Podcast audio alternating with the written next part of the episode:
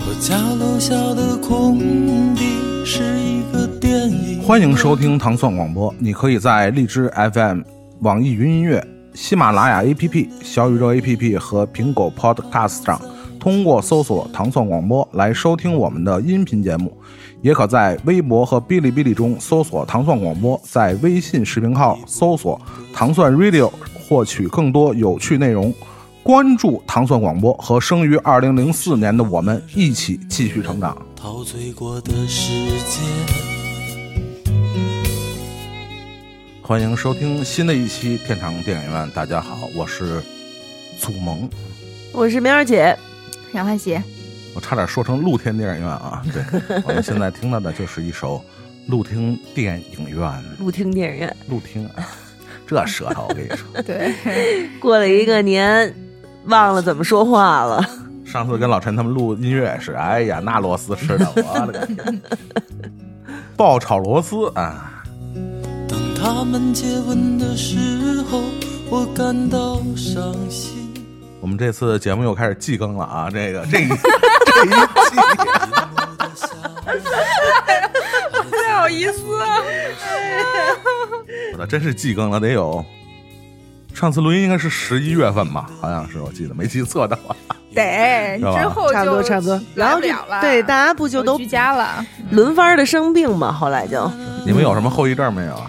我现在的后遗症就是，懒，基本上算是好，但是我确实拖挺长，嗯，就是因为我没有发烧，所以呢，我就是浑身疼了几天以后就开始。首先乏力，然后失眠，然后就是头疼，然后就是心脏疼，然后还引起了乳腺增生。反正总之就是这一整个系统 啊全都闹了勾一遍，搭起来了对，啊全勾搭起来了。然后就这两天那个太医让我吃天王补心丹，我之前几天一直都是心脏里头嗡嗡的又闷着疼，听着真凶。天王补心丹，天王补心丹，对 天王盖地虎是吧？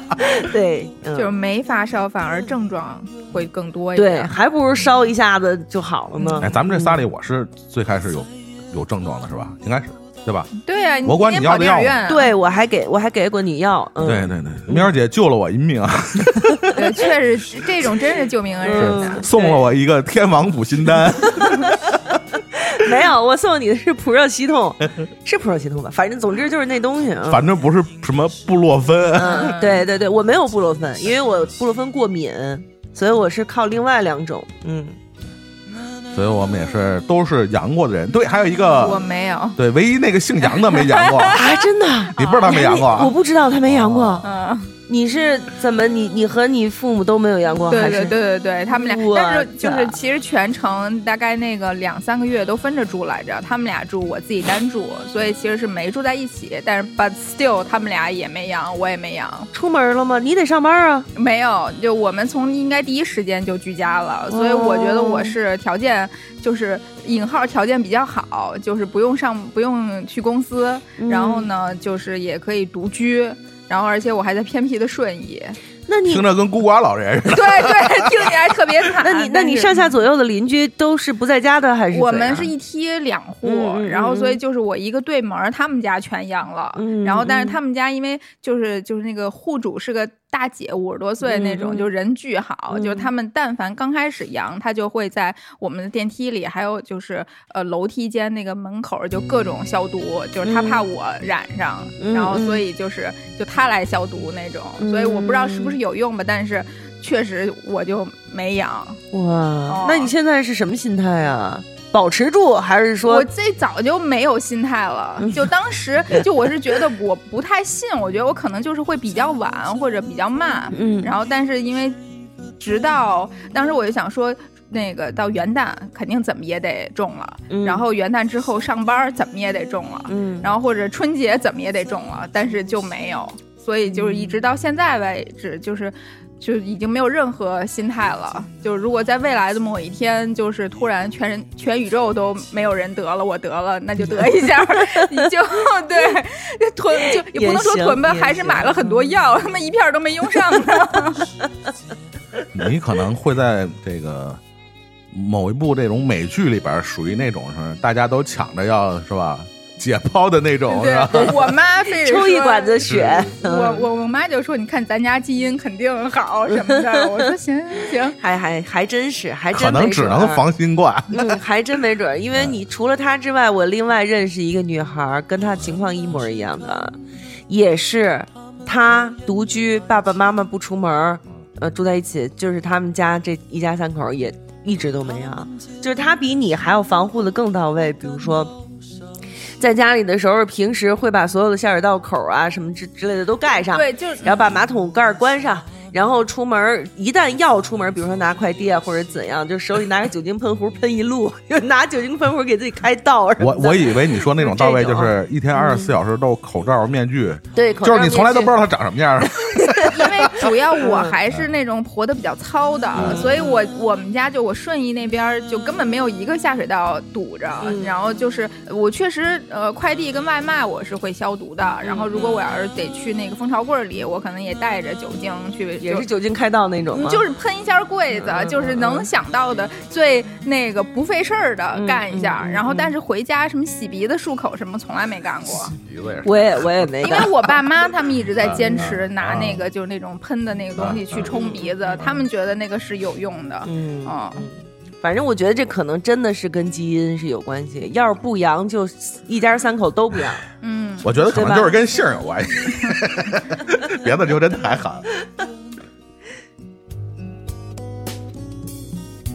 随着我们那个节目开始复工了啊，嗯，相应的这个，哎，这话好像有点说反了，就是我想说，随着我们节目复工了，然后中国的这个影视行业也这个回春了，对吧？可真有本事，你怎么敢说？呀你，你真敢说？所以我戛然而止了，你知道吗？你们这人家都复工那波，人家那个影视都回春仨月了，你这刚复工行吗？对你只能反过来说，因为中国影视回春了，所以我们复工了。终于有的聊的了，是吧？对对对对对对对，所以我们今天就和大家盘点一下这个这一季度的所有热点。真的三个月所有热点，听众说我不想听，我已经看的够够的，听的够够的了。就哎是你说点我不知道的，行不行？三个月盘点一次，我们节目就是啊，以后就形成常态，好吧？不行不行不行不行不不能这么干，不能这么干。哎，所以这个这个春节档这几个片儿都要啊，下架了，都要下架了。没事儿，大家在网站上还能看到，是吧？这是我们天堂电影院一贯的、一贯的作风，不以为啊。耻，反以为对荣，变本加厉。哎呀，真行。一报官，王恩是延陵丞相；二报官，南庆宫的八路贤王；三报官，扫江侯胡延上将；四报官，杨兆头干过忠良。五报好多人都受不了这音乐啊！对，这是来自张艺谋在春节档推出的《满江红》的电影配乐，这个配乐的创作者来自韩红女士。对对 对，很多人反映那个这中间串场的这几些几几段音乐啊，嗯非常的刺激啊！这个反正我还觉得还挺怎么说呢？你不能说惊惊喜吧，嗯，但是对于这样一部结构的电影来说，其实这个配乐我觉得起到的作用其实还是恰到好处。嗯，大家在一个你想相对来说一个密闭的这样的算是小场景，嗯对推理类的吧，可以算是嗯对吧？嗯虽然它的整个的题材是关于一个历史这个架空的一个题材的东嗯西，但实际上在一个相对来说封闭的环境下，你串场的过场音乐再不刺激一点，嗯未免就显得有点沉闷了，对吧？所以我觉得韩红的出色。这个配乐的这一次尝试，还是还是让人印象深刻的啊。主要是这音乐声太大，就是他平平常的说台词啊什么的，就那几个，就那几个演员也都是没有咋呼的嘛，对吧？都是呃平常的这种声音在说，然后突然叭就出来了，咱就差一宝强是吧？配上宝强就合适了。对，让他窜他两下，然后再出这音乐，就是他有一点点人声跟音乐的音量差的大了一点儿，但是后面也就适应了。你看很多的，嗯，观众的点评就是第一次听到这段这样的音乐的时候，他的反应是“我操，这是什么玩意儿”，但是到了后面就开始跟着点头，就开始跟着哆嗦，就是。然后出了电影院以后，走路也变成那个范儿，就是说，其实这个东西还是有感染力的。嗯，对，现在我们听到的，就是来自韩红为电影《满江红》演唱的推广曲同名歌曲《满江红》。何日归家细可抛？影自身雕，心自相烧。怎么不好好唱啊？也是跟咱们时间一样，太长时间没接工作了，嗓子还没开呢。就红姐听可能是着听着像是个 demo，你知道吗？这个刚开始我不知道是他做的配乐，然后我这歌都放了一半了，我都一直以为是周深。周深不好好唱，对，然后就是周深没有那个，就是就完全飙高音的状态呢。然后我就是李腾非得说这就是韩红，我说不是，韩红都多长时间没唱歌了？哎，最后一看，居然真是。嗯，所以叫拳不离手，曲不离口。老不唱歌吧，确实就是得练功，得练功，咱们也得经常录音，是多说话。天天吃螺丝。对，所以这是一部咱们三个都在春节档看过的电影，嗯然后也是目前为止春春节档票房领先的电影，嗯应该是破了四十亿了对哦是吗对，嗯，挺好，我挺喜欢这部电影，争议是很大的，但是我确实很喜欢。我也挺喜欢的。嗯，争议争议很大。嗯，我觉得主要还是那个 竞竞品打压，互相打架，就是也莫名其妙的那些争议，我这咱就不说，比如说什么这岳飞是不是民族英雄？对，岳飞是这种更莫名其妙了。就是我不我不知道，就是这些民族英雄后来就被污名化，这些事情都是从哪儿来的？但是今天咱们不讨论这问题。就还有一个特别奇怪的争议，就是因为有易烊千玺，我不看，就这我特别不能理解。这就应该也都是王一博粉丝那边的，所以这 所以这次的那个，就是我真的觉得。所有的争议，嗯所有的吵闹，然后所有营销上的那些，嗯，就是各种的那种骂声或者热搜，我觉得真的咱们仨都没有必要去讨论它对，我觉得实在是就是大闹剧，我觉得只有他妈臊着他，就、嗯。就就不说你。嗯。我觉得这个东西都不都可能不会就一时半会儿的嗯，下去，他现在就是一个热点话题。现状，就是现在就是就是电影儿一出来，它的热度上去了，然后所有的东西都跟电影没关系了，嗯就是这个东西就是我看完就很很生气。主要是这嗯个宣传方他自己也下场跟着往一块儿撕，我就觉得特别的搞得对就是不聪明，营不聪明。销嘛，就营销他就有营销公司的事儿，嗯包括那嗯些就是发的那些没文化的微博啊，然后以嗯及这个东西，那一下就发酵嘛，嗯然后发酵完了，你无辜什么那叫那个吃瓜群群众，嗯然后也不管你的电影好不好看，喜不喜欢，反正骂多容易啊。嗯，然后然后再加上竞品、嗯黑子，就就是这这已经已经没有一个。或者说理呀、或者我们再去来里头摘谁说的对，谁说的错，嗯就真的没有任何意义去讨论它。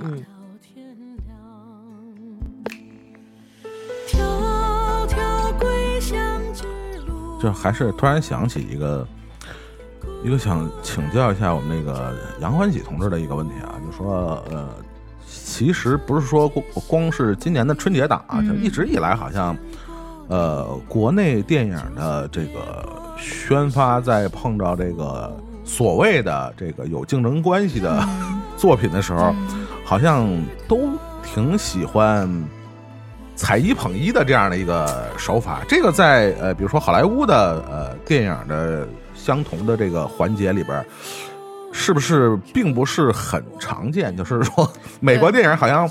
呃，据我有限的所知啊，似乎好像不太存在这种，当然是有竞争关系的是有，但是好像并不是嗯美国人特别喜欢用的招儿。我们不不是在这里边有带有一个嗯一个什么，还得解释一下，不对对对是说美国人很好什么的，对对对对对对不容易了。它只是方式不一样而已，对吧咱们？休息三个月，这种专业意识还是敏敏感度还是非常强的。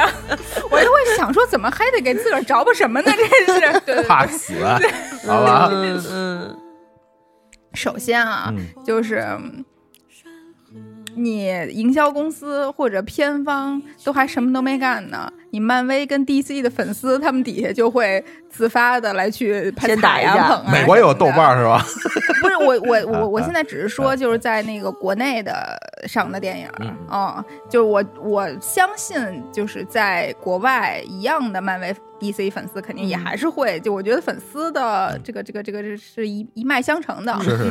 嗯嗯对，然后咱们就只是说国内，就是首先还什么都没动呢，就是这两波的粉丝肯定就会先黑呀、比如说他们黑我们，我们黑他们，就只是说粉丝嘛，就这个这个我们是控制不了的，嗯。然后我们甚至做很多努力也没有办法扭转一点点就粉丝的这种态度，嗯，然后呢就是呃呃，作为片方本身，我觉得我们能做的非常少，嗯嗯，有的时候大部分的情况并不是同档期的其他好莱坞，如果有黑粉儿的话，就是如果有黑子的话，并不是他们，不是同行而是而而是啊同档期的国产电影，这个情况是比较多的，因为在营销这上还是。中国人？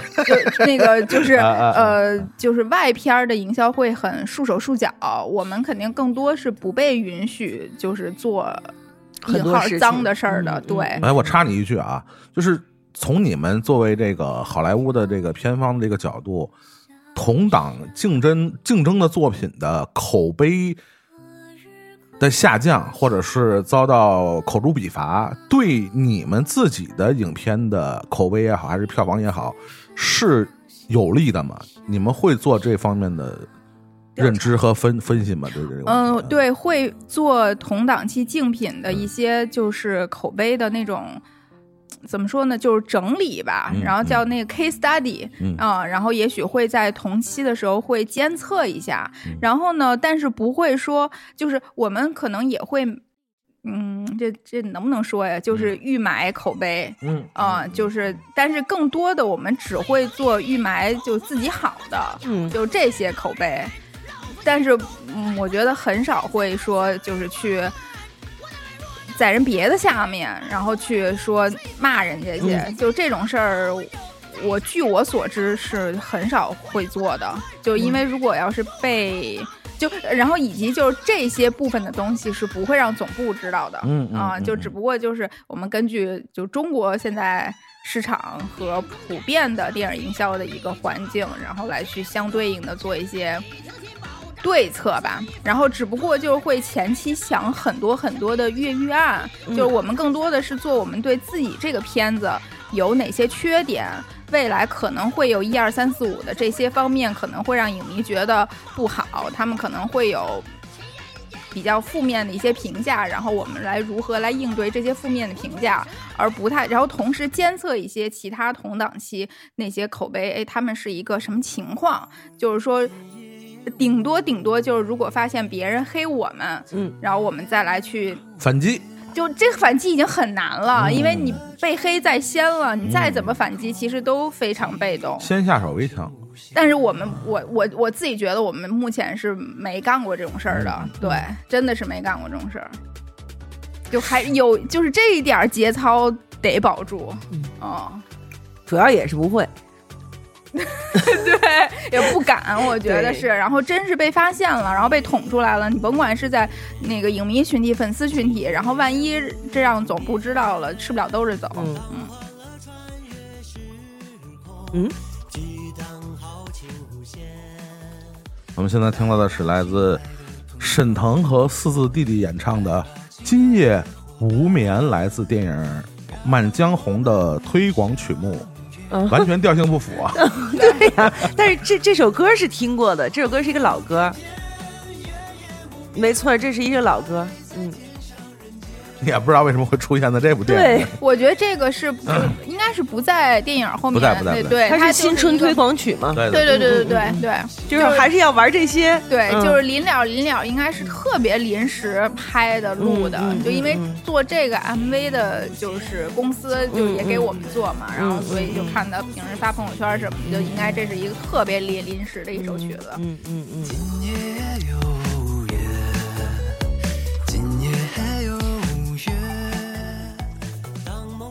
那我觉得咱们可以回到这个电影本身。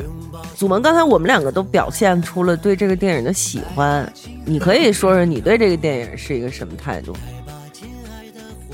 呃，我印象特别深的是，我我是看看之前还是看之后啊，记不太清了啊。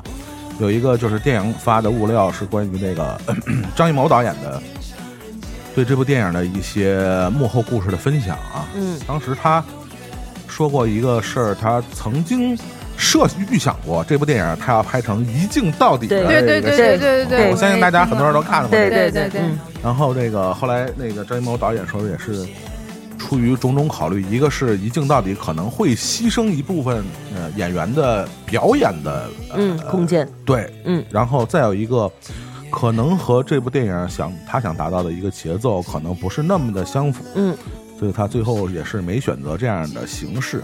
但如果选择了一镜到底的形式，我也是觉得这事儿还挺张艺谋的，嗯就是说 他作为一个。呃，摄影作为他这个本科的一个导演，嗯他用一个非常摄影的方式，对吧？我觉得倒是还是挺有意思。但是他今天选择了呃《满江红》的这样的表现的形式，尤其是他，对吧？大家非常这个，有的人非常感动，但是后来发酵成就是神经病的，真的是，对 哎呦，他知道我要说什么。对，就是最后嘛。对对对，就是那个，啊就是最后齐声诵读，对团团体大合唱式的这种关于《满江红》的，嗯，呃，确实非常有感染力。嗯，但是后续发酵成那个，有一些人这个看完以后还在朗诵《满江红》在电影院里头发神经那种是吧？嗯嗯嗯嗯我觉得真的这是就硬币两面。我看的时候，因为我是很感动，嗯就是说嗯我完全没有想到，就这这个东西会最后变成一个骂的理由，然后嗯变成一个就让人去。对，就是发疯的嗯这么让，就是因为就是有人看了这一部分而发疯，然后又变成了营销的，把它去贬低这部电影的一个、嗯嗯嗯一个枪子儿。我真的唉，嗯，就是看完。呃，雷雷雷佳音先生的那那段表演，啊就是啊呃，我我觉得呃，尤其是比如说你你小的时候受到过这个呃这些什么说岳全传啊什么的、岳飞传啊这一类嗯传统文化影响的人，呃，被《满江红》感动，我觉得这是能理解。嗯嗯，但是你在电影结束以后这样的形式去表达，我个人是不太觉得是影迷的一个自觉的一个行为。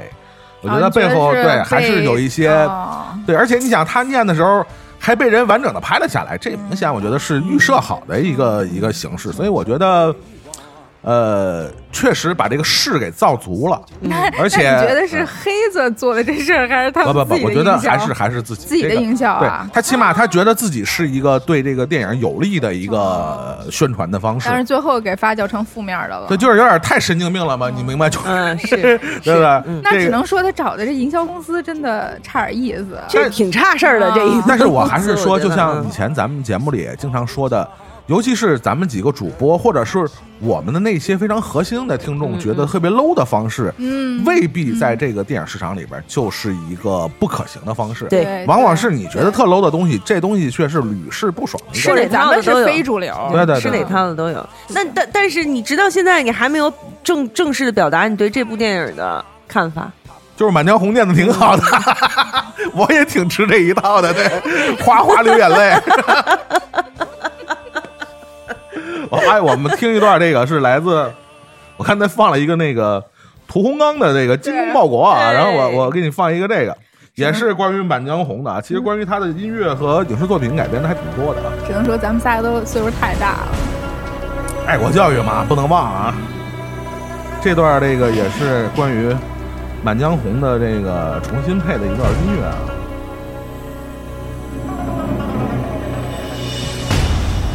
怒发冲冠凭栏处，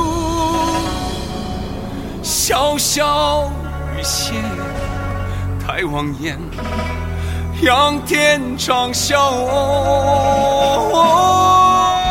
你们说让周华健演那个秦桧，其实也挺好的。对，我们现在听到的是来自这个周华健演唱的这个音乐啊。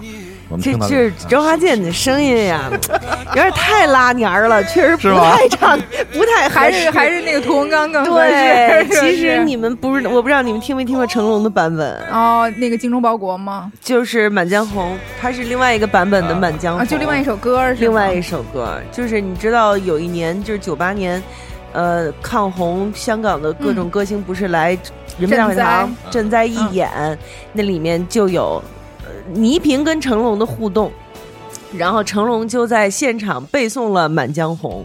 然后背到一半忘词儿了，背不下去了。他说：“不行，我现在背背不出来，但是我唱能唱出来，哇哇就唱了一句。就是我我对那个的印象特别深刻，因为在那之前我没有看过类似的文艺节目，嗯，就是都规规矩矩的那种嘛。对，那那个是我对成龙的一个非常大的一个好的印象。然后，这一个电影实际上就是在那个时候，他就是他表现的《满江红》的那样的一个气势，我觉得这个电影也是能够给我一个重温的。就是我刚我当时看完了以后，我不是写了一个一一一段微博嘛，我嗯我就说。我觉得张艺谋导演现在确实是一个我国硕果仅存的，就是纯纯粹粹的具有革命浪漫主义精神的导演。对对，然后欢喜还说给点赞对对，就是就是必须得手动，因为我看完这个电影，因为就是我看的时候，我先看的《流浪地球》，然后看嗯这个。嗯我看这个的时候，其实周围的好评已经非常非常多了，嗯而且都是那种自来水普通观众的好评。那我说嗯肯定差不了。嗯嗯，然后我去看了，然后看完以后，当下还是很多的好评，但是基本上两、两天三天以后，风向就转了。对，嗯然后所以我就特别崩溃，就是、就是觉得就是有点不知所措的那种感觉，然后会自我怀疑。嗯嗯然后那个时候你不是还没看吗？我想说，我觉得你应该能，咱俩是能就是看到一块儿。对对对，至少在这个电影上是 能看到一块儿的，对对所以我就很想知道，嗯就是如果你。咱俩还是比较看法相似的话，嗯那我还能对自己稍微再放点心，其他人就不管了。对，因为你知道，我看的时候，我也是先看《流浪地球》，然后当我看的时候，对于《满江红》的负面评价就已经非常多了。嗯首先，什么易烊千玺之类的，咱就不说了。有一个集中的特别大的负面评价，就是女性的角色，就是哎哎姚琴。对对对对对对，就是姚琴说对对对你你们要牺牲她，或者是最后最后张大说你杀了她，别糟蹋她什么的，你们又侮辱女性，你没有这个，你没有那个的，我想这这这是这又是从哪儿从何而来？我我反思了很久，我说我我我挺是一个女性主义者的了，这是我我我的错吗？对，然后因为我那时候没有看嘛，所以实际上我在看电影的整个过程中，我是很提心吊胆、担心这一块的，嗯。因为毕竟张艺谋导演已经七十多岁了，嗯。就是在他的时代的男性对女性就是。呃，尤其是艺术家们对女性的这个表现和看法，实际上跟现在是不一样的嘛，对吧？对。但是我已经做好准备原谅他，就是他已经七十多岁了，真的嗯，就像我们我也是，对吧爸爸、父辈，对，就像我们的年终的时候，不是说过那个七人乐队吗？那不都七十多岁了吗？你记得那会儿嗯。咱们的、咱们的观点就是好，你现在想干嘛干嘛，对。对吧？你拍一坨臭狗屎，我也 看，我也给你鼓掌，对吧？我对对张艺谋，老人家的包容，，对我对张艺谋导演就是这样的。嗯，当时是这样的，嗯。然后看完以后就在想说，你们他妈的这帮人，你们傻逼，你就是胡说八道，对，你就是在伤害这个老头，伤害这个老头，你嗯。就是在鸡蛋里挑骨头，你就是在为我们女性抹黑，你就是让别人认为我们女性就是又敏感又自卑，嗯然后又不容得别人有半点的。对你的怎样怎样，就是必须得所有人都捧着你，拿你当公主才行对，放屁凭什么呀？对不对？对就是我觉得，就这是让我特别生气的一点，而我觉得在这个电影里面对姚琴这个角色的处理，她整个的故事线，我觉得是非常非常好的，嗯而且在，而且在这个呃我们近期吧，近期吧，国内的影视剧里面也是很少见的这样的一个女性角色。你别忘了，这个电影里最大的反派是她弄死的，对，对吧？张译，对，嗯你不要忘了，是她弄死了电影里最大，她并不是一个被杀死了安心的人，他并不是一个就是常见的被物欲、被侮辱与被损害与被利用的这样的一个角色，对吧？对，反而是他一直在意志坚定的推动整个事情。对当张大都已经开始退缩的时候，对，没错，对吧？其实他才是整个故事最大的一个推动者。我不知道你们这些人为什么，我真的就是你们现在听完这期节目会反过来骂死我也好，但是我觉得你们就是特别傻逼，就是就是挑这个点。我唯一是开始的时候，因为那个时候不是就是。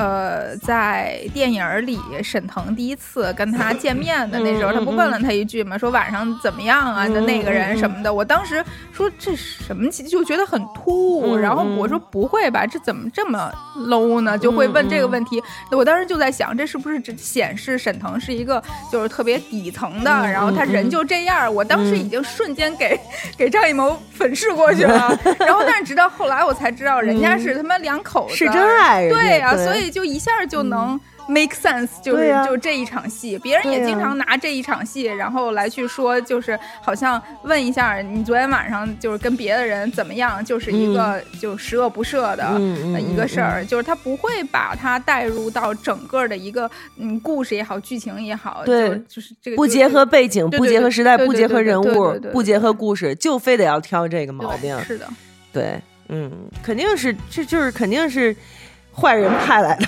嗯。肯定是坏人派来的。嗯，但是如果要是就是，比如说抛开这个女性角色，这些女性角色来说，我觉得可能中间你认为最给你惊喜、最出彩的是哪一位？雷佳音，嗯对，这个其实是的，他前面的演技，我觉得嗯都是一个很出色的嗯表现。就是嗯我对他的认知里是，嗯，我知道他是一个好演员，然后他、嗯。他也呃虽然那个就是秦桧前面这个角色他出场的其实也不是很多，嗯。然后但是直到最后，我还是先不剧透了，嗯嗯。就是但是最后的这个所谓的反转，我真的觉得我靠，就是。我自己是有一些呃情理之中、意料之外的，嗯嗯嗯我觉得就是这个处理也是，嗯，就很张艺谋，嗯嗯嗯，然后然后整个的这个剧确实是做到了三步一反转，五步一爆炸。就是这个这个片儿，我觉得这就是很非常也是非常非常难得的，非常看这个编剧功力的对这样的一个一个故事。嗯我看这个电影吧，就是尤其是在看完之后，马上就周围都是那些负面的声音，嗯然后我这个时候反正也是做了一些小小的思考，嗯我只是觉得。发现对我自己来说，那个就看电影，其实最终还是看的是自己。嗯啊、这个电影也许你里面有喜欢的、不喜欢的演员啊、演技啊，然后故事的呈现方式是不是你喜欢的？就这些嗯只是、就是相对表面的东西，但是最后就是你不管看任何一部电影、任何一部剧，其实最后还是都是看自自己。嗯然后我就在想，我为什么会这么喜欢这个片子？嗯我觉得我可能只是一个合格的文科生，嗯对，然后我我无意要踩《流浪地球》什么的，就只不过就是我自己的有点偏科吧，可能就是嗯嗯就是之所以在最后的那个。场景下，就还是会被诗词就深深的感动，就是嗯。就那个是我我反而不是燃的那种，嗯我靠，嗯。我好像要要那个就是急呼啊什么的我不是这这种，我就是坐在嗯。椅子上就往后打，就是那种感觉，就是嗯。被震动的，可能嗯。人都有点不太能动弹的嗯那种感嗯觉，嗯就是。所以刚才你也说，就是看国师，就真的有点像看自己家里的爸爸，嗯。嗯，就是会曾经不理解，嗯。然后曾经觉得这玩意儿土老帽儿，嗯然后或者就是那个有代沟什么的，但是自己年龄的增长的话，就是还是会越来越能体会到那份儿深沉的情感，对。就是你不管是就是。他有可能就很炽烈，嗯。然后有可能是就是就是我觉得是如山的那种，不是迸发的那种东西，然后很厚重的爱，嗯。就是对于有的时候可能对于国家呀，对于嗯。家国，嗯。然后或者是自己的这份文化的嗯。一个背景，就是就不管是什么吧，就自己追求的东西，嗯就他的那个感情和执着嗯和执拗，嗯这个东西是非常珍贵的，嗯是我们我觉得当下年轻人可能并没有的，就这么一个东西，是一定要会随着岁月的积淀才会产生的。他在 他在秋菊打官司那个阶段也没有啊，对对吧？对对对对，他到现在才有的嘛，对对对吧？？所以就对我来说，你说。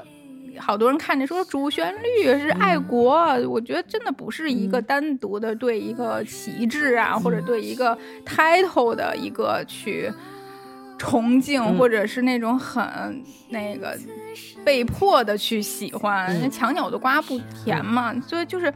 就我觉得那种追追随，其实都是很暂时的，也可能是比较虚无缥缈的。嗯就是应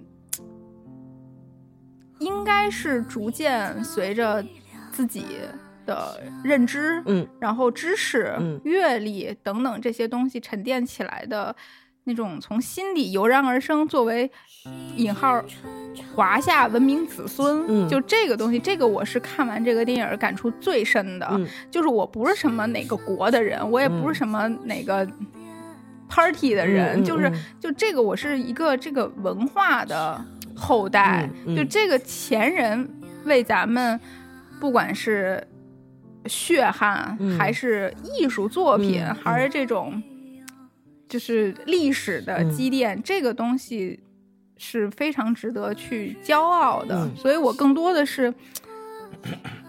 感动于这个吧，嗯。就他他，而且这个东西其实是对未来有绵延不绝的好影响。对对对对对，所以，嗯，时间是最公平的。嗯它就文明古国这个东西，不是由任何一个时代或一个个人来决定嗯你是不是一个优秀的文明，还是怎么样。就是也不是一蹴而就。对，嗯所以我觉得张艺谋就是用他标志性的、饱含敬意的方式，嗯然后来去表达了他的爱。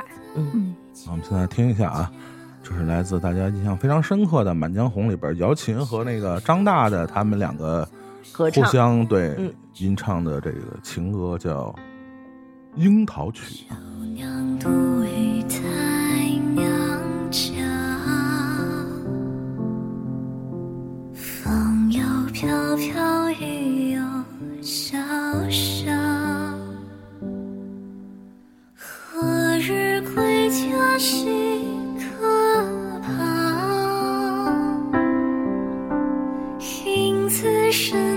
心自相杀。其实我还挺想接这个，刚才杨欢喜提起这个话头啊。首先一点我，我非我要非常明确的表达我的一个观点啊，主旋律的主，这 这螺丝螺丝吃了仨，可能嘴里。连吃三个螺丝啊。嗯主旋律内容并不是电影的原罪，嗯就是说，呃，现在的很多的观点，包括很多影迷，实际上他们在就是一小部分啊，我只能说是有一些比较偏激的一个态度，就是只要是主旋律的我就反对嗯啊，主要是这个。呃，这个这个关于主旋律的电影，我肯定觉得它就是不好。啊你让他预去设的预设立场，你让他去数数哪个好莱坞片儿里头没有美国国旗飘过？对，这就是刚才喵姐说这个问题，我觉得这个是大家一定要比较客观的、清醒的认识。清醒的认识。对，别他妈让那帮美国佬都给你们洗了脑啊！杨欢喜，谁拉一踩一啊？这儿 嗯，你接着说。不是你这个有点，人家人家是打工，好吧？嗯就是我们要说的意思，就是说，在任何国家的电影市场，或者是在他们的制作电影、发行电影的体体系里边，嗯，真善美和人类的普世价值，这 所有的国家都一样。放诸四海而皆准。对这个事儿，就像对飘姐说的，他妈变形金刚它也是主旋律的呀。对呀、对吧？这个抗击侵略者，这个在任何国家它都是主旋律。星条旗都用在印在了胸前，好吗？裤衩子上。对，你们你们就当看不见，是不是？所以这个事儿，我觉得大家没必要在这个上预设一个某种立场，说他拍这种所谓的真善美的，或我们已经认定了几十年的这个价值观就是有问题或者怎么样。我觉得这个全完全是没必要，而且也也与电影这种商品的属性其实相违背。嗯，它一定是首先一点，它是符合绝大多数人所认知的价值观的。嗯，这是一定的。所以在这个问题上，在在呃所谓的 挑毛病，或者说认为拍主旋律的电影就是原罪，那我觉得你这就属于是吧？没事儿找事儿了，对吧？而且文艺作品，说真的，就是你不管古今中外到了哪儿，到谁手里，它都是宣传工具。没有人不会把文艺作品当成宣传工具的，啊，这个肯定，我觉得，呃、只不过就是，只不过就是办法。只有拍的不好、啊，哎，就是任何呃题材或者内容，其实都有拍的好，拍的不好的对。所以就是我们之所以可能会有一些朋友对他有反感或者有抵抗，就是因为可能在一段时间之内，我们的这些文艺作品它有点笨，对吧？它表现的有一些不太好接受，或者是过于的强势，给你洗脑，给你什么，然后你就会觉得你反感他。叫什么耳提面面命这种的，提面命，对对对对对对，提了人你耳朵，告诉你，你肯定是不舒服的，哎对？但是呢，其实我真的觉得最近这几年已经好很多了，已经用着各种各样的不同的方法，对吧？已经他们已经很在注意这件事情了，我觉得没有什么问题，对吧？就是我还是那句话，文艺作品到了谁手里都是宣传工具，你就算是不是说所谓的主旋律，不是说所谓的这个教育那教育，一部电影是不是导演和编剧思想体现？他是不是想从这里头肯定得想告诉你点什么？那这东西是不是他自个儿的宣传工具？对不对？就是就是这样啊。嗯包括我们可能在后面要跟大家一起分享的几个呃最近大热的作品啊，嗯其实在这个问题上，我都看到了一些，呃不管是个人的也好，还是这些自媒体平台也好，嗯，都提出了关于这个问题，就是说，可不可以表现的不那么主旋律，或者是那么的传统的价值观？但我觉得这个问题是其实挺值得商榷的。嗯，当然这个可能我会放到我们节目比较偏后的部分跟大家一起说，嗯包括刚才杨欢喜和喵姐都提到的这个。呃，这个瑶琴或者其他那几个歌女的那几个角色的处理啊，包括这个问题在这几部比较大热的作品里，其实都被人们提到了。嗯，对，在处理这些女性形象啊，包括她们的性格呀，包括她们的人设呀，这些可能我们在后面都会或多或少的提及到。所以这个问题还是我觉得挺有代表性的。嗯对包括这个，对我发现那个最早提出这个问题的是杨欢喜，这就是下面我要说的这个电影啊，就是来自这个，对大家听一下啊。这部电影就是我该挨骂了。为啥？就是有一些负面的评价。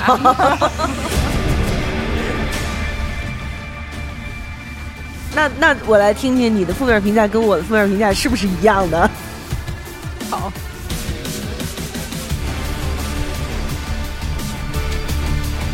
但是阿坤还是很给力，对对对对，喜欢阿坤，向阿坤表白。下面我们提到的是这次春节档排在票房第二名的电影，就是《流浪地球二》啊。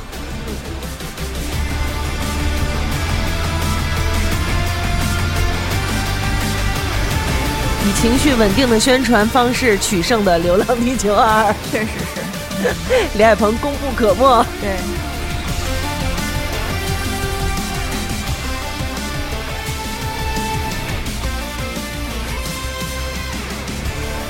这个电影值得大肆称赞的元素太多。了，嗯。嗯，就是说一句话吧，就是很简单，就一看就是花了功夫的电影，对，花了功夫，花了大功夫，花了心血，嗯。对，投入了非常大的感情。而且这次的几部春节档的电影，当然我们不不管是这个有什么力量支持啊，嗯。但是它可能是唯一在做这个大规模在做周边的，应该就是《流浪地球》，对吧？对。其他的电影我没看有那么大规模的，我甚至都没看到周边，对，只但只有《流它的周边嗯众筹都很那个。春节那时候就一亿多了，就卖了一亿嗯块钱了。就那狗，我上次我那天看一个小汽车的博主都收着了，都已经拼出来了。对对对笨笨啊，嗯笨笨对笨笨对对嗯对，嗯。但是我更想要那个门框，我觉得门框特别好。门框太好了。那咱们就先简单的说两句对他觉得好的地方吧，喜欢他的地方，对吧？总得先先扬后抑，对吧？对，首先因为他是刘慈欣的作品，包括这个已经说了要拍三嘛，就肯定是一个三部曲嘛，就说呃，甚至有一些这个比较这个。死忠粉丝啊，都在替这个三担心啊，说这三的这个整个故事走向会太过黑暗了，就说这个 整个人类的命运在向非常黑暗的这个结局走走走走近啊，说真担心这三会改成什么样啊，就甚至就是毁灭吧，累了。哦，对，那我可能会真的会给五星了。终于是我喜欢的样子了。嗯。但是其实，呃，就是我我我是看过《三体》嘛，嗯。就是这个，呃，我发现一个特别有意思的事儿啊，这个、嗯这个可能也不算题外话，但是一个是一个值值得注意的一个小的细节啊。嗯大家如果呃关注这个呃最近的这个电视剧的这个国产电视剧的一些体制上的改革啊，嗯就是说现在电视剧也有一个一个呃龙标，但是是一个飞天的标志，嗯对吧？嗯嗯然后咱们电影的是龙标嘛，是一个嗯龙的标志。然后我不知道多少人注意到啊，这个《流浪地球二》应该是二零零三年的零零一号龙标，哦，然后二零零三年，二零二零二二三。对，二零二三年。它，只是有一个螺丝。嗯对对嗯对螺丝，OK 好，嗯。然后呃同样是刘慈欣的作品《嗯三体》，是这个飞天的二零二三年零零一号。网络视听的那个标。对对对对对，嗯。就是他们两个分别就是同样是刘慈欣原著改编的，他们是可能是二零二三年第一部过审的电影 二零二三年第一部部过审的电视剧，啊电视剧，嗯。还挺有意思。哎，嗯。而且我觉得，呃，作为嗯，算是大家很多人其实也是期待了很长时间了，四四年之久的一部作品，嗯啊，都四年，嗯对啊二零一九就是可以说是呃没有没有让大家觉得就整体的制作水平没有让大家失望，而且。上了一个大台。对，如果明确明对明显能感觉到是比《流浪地球一》又提升到了成熟了很多。一定的水平。它的这个视听语言，它的技术、画面，包括一些特技，包括演员的表演，包括这些各种调度什么都没问题，完完全全的没问题，是一个非常非常成熟而好看而精良工业电影的工业电影，嗯。完全没问题。而且我我比较的赞同的就是它这里面的几条故事线，这样穿插起来的这几条故事线，实际上这几条故事线你单琢磨，其实都挺有意思的，而且能聊的能这个。发散的东西，尤其是刘德华的女儿的那一条线，信息承载非常多。没错，就是它可以让你真的去思考很就是那个多事情。Chat GPT，对，这 Chat G G G B D 不是那个 G P T，对 G 对 GPT GPT 就是你他那闺女，其实不就是这意思吗？两分钟的对吧 两分钟的 Chat，只能聊两分钟。，对，就是你随着你科技的发展，然后他提出一个非常哲学的问题，是吧？你这个活生生的人在这儿，跟你只是一段代码，你是一段数字，到底谁才是生命？实际上，他真的是给你提了一个。在现在这个阶段，你就应该想要去思索对我，最要想喜欢回答的这样的一个问题，就是宁嗯理跟刘德华他们对话，说人已经死了，嗯什么叫已经？什么叫死了？对我靠，这真的就是听着好像对金广发，你看，什么叫如果？那得问老陈，老陈看去了，他可能就就是就是他就是这个电影的突破就在于他提出了其他的影视作品可能从来没提出过的问题。对它的深度非常够了。是的，嗯深度非常够，这是我最喜欢的他的点，这是我最喜欢他的点。你还有什么补充吗？欢喜？就是他的嗯这个优点，对我觉得不能说是优点了，就是牛逼的地儿，就是全方位的。，对，就这种就制作水平真的是已经超五星了。嗯它甭管是国内，国内就肯定是顶尖儿的，对然后国外我觉得也是就是在金字塔上头了。第一梯队没错，嗯对，就是、嗯就是这种制作水平，然后嗯这种刚才说顶级工业化的嗯集大成者，什么叫集大成者？就是觉得。那个，我看了很多，就是刷到的微博也好，或者我自己的朋友圈也好，嗯。就是都有说我那个非常非常有幸，然后我就是参与了这个电影儿，比如说制作上面一个的巨小部分的，嗯或者是嗯。只是一个实习生或者怎么样的，就是我自己能就是给这个电影添砖加瓦一添，砖加瓦，就嗯与有荣与焉，有荣焉，嗯非常非常的骄傲，这就很能代表这个电影就是成功到什么程，度。对。然后，包括刚才说的，就是这种可探讨的主题，它嗯。可能是有答案的，嗯。可能是没有答案的，就是也有就是很深刻的，嗯。也有很实在的那些嗯。东西。就有时候可能呃杀意那部分嗯就是比较偏。就是更接，就是咱们可能老百姓嗯就会思考的一些东西，然后也有宏大的，也有无解的宇宙、嗯人类等等。就是作为科幻片儿，它应该探讨的这些主题也是很够了。对对，然后还有就是这个叹为观止的视听盛宴，嗯嗯嗯就是在我坐在那儿就看着，我觉得就在看宇宙本身。，对，就是可能真的在视觉这这件事儿上，甚至比可能《星际穿越》还要觉得震撼。就他已经做到这个份儿上了啊、这个这个，就他超越了。绝大部分超越了他的前作，就是就甚至超越了就是优秀这个词儿嗯嗯本身，就就这个就是毋庸置疑，没，错，对，毋庸置疑。赶紧说 but，我还比较关心这个 but，对，因为好的地方真的，呃，好多其他的平台啊，或者其他的渠道，包括好多的这个幕后的花絮啊，已经因为对说了很多了，嗯大家真的要喜欢它，可以找到好多的理由。但是我特别想听 but，but 来，欢喜你先，就只是我个人啊，我现在只代表我自己啊，大家要喷也喷我对我看你能不能啊再代表了我啊？我就是。嗯我没有特别喜欢这个电影 然后我当时在豆瓣上写了一句话，就是。嗯我国当下（括号电影）的基本矛盾是日益增长的科学技术和制作水准与落后的幽默感和性别视角的矛盾。就就我觉得就是这个太不搭了，嗯就是它的这个优点和它的缺点的 low 度啊，嗯就真的是我就觉得。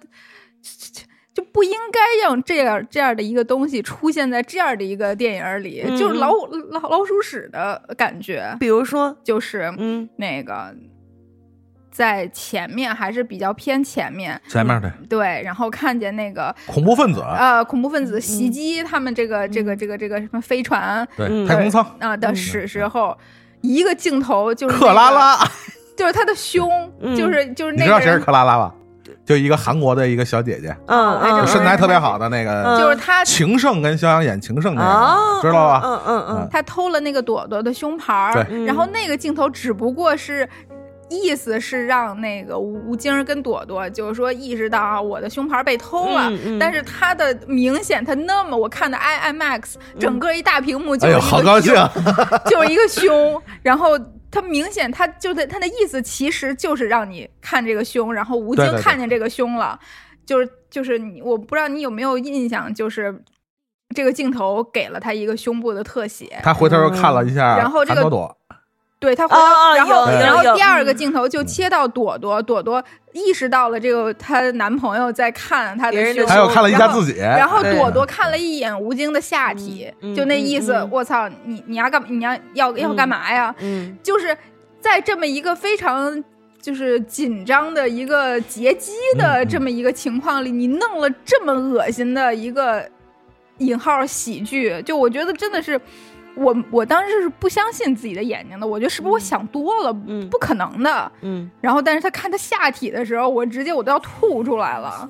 就我觉得，真的就是这种大制作，为什么能允许这个郭帆为什么能允许自己的这么好的电影里有这么恶心的东西的存在？嗯就是我，这这这这这，他一下就就让我没有办法把前面说的那么多优点的东西结合在在一说服我，自己，然后再让它成立了。嗯，就是就是这种感觉，别的什么都问题都没有，包括后来宁理、刘德华，然后丫丫那条线，然后他们的演技都很好。我甚至觉得他们五五十岁初恋我也没什么，但是就是就是这一点，当时就是我挺生气的，然后就那个在群里反正也发泄了几句，然后咱们有群友就说，就是他觉得一部电影的水平，呃其实是不不应该被他牛逼的的那个上，就是那怎么怎么怎么就不看最高的不看最地方要看最低的对地方对对对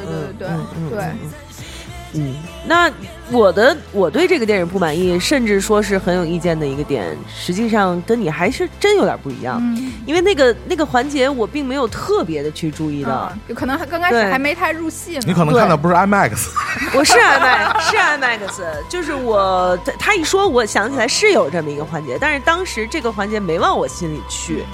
对我的我的点是另外的，就是就是过于的爱说，就是过于的抒情，嗯到哪儿都得抒一段情然后整个这个电影就被不停的滥情去割的七零八落。而且他经常是，你想这个电影基本上隔五六分钟走一段剧情，然后就搞一些那些碎剪，李雪健的，对，就搞一些那个那个那个镜头的拼接哎，全世界新闻，对对对，对就是这种东西。然后最后那个摁下了那个原子弹的引爆器什么的，就是我就就好了好了，可以了，有两三个就行哎，了。这这一这种这部分是比第一部有过之而无不及，因为它整个啊事件的时间跨度要更长，对，就是我包含的信息和内容要更多。对我就在想，郭帆导演他现在是多大岁数？这可能就是功力功力的问题，我觉得对，这这是不是差不多也得有四十多岁了？如果要是也就这样这么啰嗦的话，就是跟你们差不多大呗？过于跟。我们差不多大是什么话？就是 把自己摘出去了是吗？你不觉得吗？实际上确实是这样，就是在四五十岁的这个阶段的男性是非常爱说的，表达欲还爹味儿爹味儿非常重，对是是的，对吧？对对，就是很抒情，就是抒情到我已经受不了，就是我会觉得这个这个这个电影如果减掉三分之一，它会是一个很好的没错。没错没错没错，就把那些把他所有的他都要留，对。他都要留，他都要就是你给我考虑，你给我思考啊，你这这部分人你负责给我思考，那部分人你负责给我爱国，对对对，这嗯。这部分人你负责给我看我们的宇宙，对就是这种，对，就是来看我制制作的多么的精良，你看我这个剪剪的多好，你看我这个弄的多好，就是没必要，导演没必要。那个嗯宇宙电梯多牛逼，对是很牛逼，就看见了，但是就对，没错，你对你最后什么舍生取义、壮烈牺牲，来几下子就行了，我就我可以了，就是你不用再让我看，就是是这种感觉。啊，你刚才说到就是好多国际的这个，我还有一个就不如刚才这个这个露胸的这个事儿让我那么生气啊，嗯只不过会觉得跟这么牛逼的一个制作相比有点拉胯嗯的一个地儿，就是它。因为这一部，它甚至比第一部引呃使用的外国演员更多，嗯就是它它基本是贯穿全篇的，然后很多国家的。嗯我现在就觉得，就是既然你用了这么大篇幅和体量的外国演员，嗯他们没有一个人有演技。嗯，就我就觉得这些这些老外演员就是那种外包公司，然后从哪儿是便便便宜价打包，我然后看过一。个网友的评论，跟你一样，嗯说觉得这帮演员特别像百岁山那广告里边。你记得百岁山那广告什么样吗？像就是那种 横店的群群演，然后可能嗯那个你给他点盒盒盒饭，然后给他就是可能这一一天多少钱的，就是那种乌泱泱，然后几百个人就给你拍去了。外国演员可能给管啤酒，只要你会英语，然后你就来，只要你甭管你会英语都行。我看有几个，对。对对对对。嗯，就就这个就可能是跟预算有关系，人家毕竟觉得是对但是我就觉你就你你都精益求精到这份儿上了，你。但是我觉得这话也分两说啊。但是咱们想想，以前也有这个先例啊，比如说，嗯。也有是那种花大价钱请来好莱坞的这个这个呃，你说演长城吗演演演技派，你说是一个老谋子，啊，对，而且我觉得张艺谋在这个上面还真的有很多这个栽过大跟头训对，包括冯小刚的《一九四二》，你想想里头的这个嗯贝尔。贝不是贝尔，是那个呃不不恩德里安布罗迪啊啊，对，和那个蒂呃蒂姆罗斯，啊，蒂姆·波顿啊，不蒂姆蒂姆·罗斯，蒂姆·罗斯对，波顿还行，波尔顿还行，乔尼戴普，真的。就是你看他们其实，在嗯。整个电影里边，其实也没有，可能我觉得也跟角色的设定也有关系，也没有使得他们的这个演技或者他们的价值有更好的发挥，所以可能相对来说，国内在这块儿，可能 因为之前的那几位大导演的经验教训，可能也觉得没必要在这儿投入太多的太大的腕儿吧，水土不服。然后你对，实际上你说戏份多吗？也多，但是你说有多少让他们发挥的空间，其实也没啥。说实话，连名字都没记住。对对对对对。嗯，是但是那个，呃，你你刚才说露露胸有点夸张了啊，就是就是胸部特写啊，胸部凝视，好吧？好好的，就是胸部凝视的那个镜头呢，我其实跟你有一个相类似的一个感觉。嗯你知道我想起什么了吗？就那年也是在大荧幕上看那个《唐人街探案三》，《唐探三》。就是里边儿唐探三》然后？看过，我也是在那个影院看的，也是 IMAX，就是也出现了。当然陈陈思诚被骂也是很自然的啊，就是 自然被骂，常态被骂，出去就是他在那一部算是喜闹剧的类型里边儿，呃，其实它也是一个多类型融合的一种电影。呃，用了大量的这种类似的关于女性身体和器官的，呃，所谓的这样的搞笑的元素啊，嗯其实我们觉得，呃，尤其在春节档这种大量在院线大家都是合家观赏的这样一个情况下，确实容易产生。我觉得不光是你个人，我觉得是会普遍产生比较尴尬的情绪的。嗯呃，我我印象特别深，就是说你说的那个镜头和这个，比如《唐探》里边出现什么什么那个，就是他们那个三人组在猜一个什么谜语的时候，说是一个长泽雅美演那个角色什么什么多少号的什么罩杯，就是就这一类的东西就是这是典型的在。呃，这个电影里会出现的这种拿女性器官去去开玩笑的一种、一种方式，嗯。这个在春节档里出现，我觉得确实是不太适宜的。呃，你像我个人，我是带着父母去看电影，嗯就说，嗯、是的，是的，虽然我是已经是对成年人，可能觉得无所谓，但是还是会感到尴尬。但是也不想。跟父母一起听到这对对样的，。这这我觉得还是一个很尴尬，就更别说还可能电影院有未成年人，但是我不是说，呃，那种 特别未掏式的角度说，嗯这种东西不能出现在影院，而且我甚至恰恰认为，呃，你换一个角度来看，这些东西的存在，如果我们再往后推五年或者十年，你们设想，如果连这些东西都没有了，我觉得可能是中国电影一个更可怕的一个一个创造环境的产生的可能。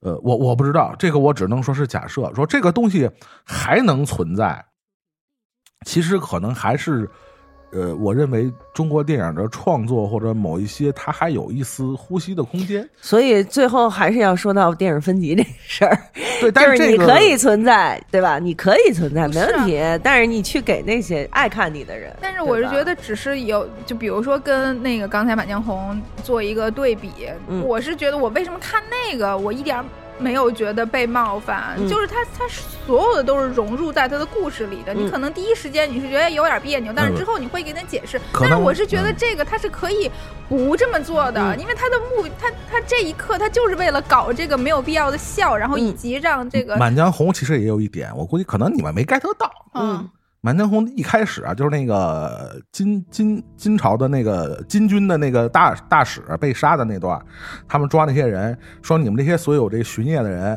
你就不行，就是抓两个人背锅就完了，抽那个枪的时候，对，其实喊着我不长我不长，对我我短我短长我短，多多少少也是玩的这么一个擦边对球的东西，就是是 所所，我觉得是这样。是是嗯现嗯现我们也可以这么看，就是现阶段的中国电影的创作环境，其实我们大家心里也有点数。呃，我我恰恰觉得这些所谓的低俗元素的还得以存在，其实大家也不必太怎么讲。我我我觉得可能假假设有一天啊，这种所谓的低俗的元素，在中国电影里都看不见了，其实也未必见得是一件好事。不是，对我是觉得它就嗯出现在它适合的电影里，就是你是一个搞笑片，或者你是一个就是就是你甚至就出现在《唐探》里，我都觉得它的它是比出现在这个电影里要更适宜。比如说，你像你刚才举的这个例子，就是我短我短我不成。其实我在看这电影的时候，我早 get 到了，但是你肯定是能干的。我没有，我觉得我输了。唐宋皇后不能浪得虚名。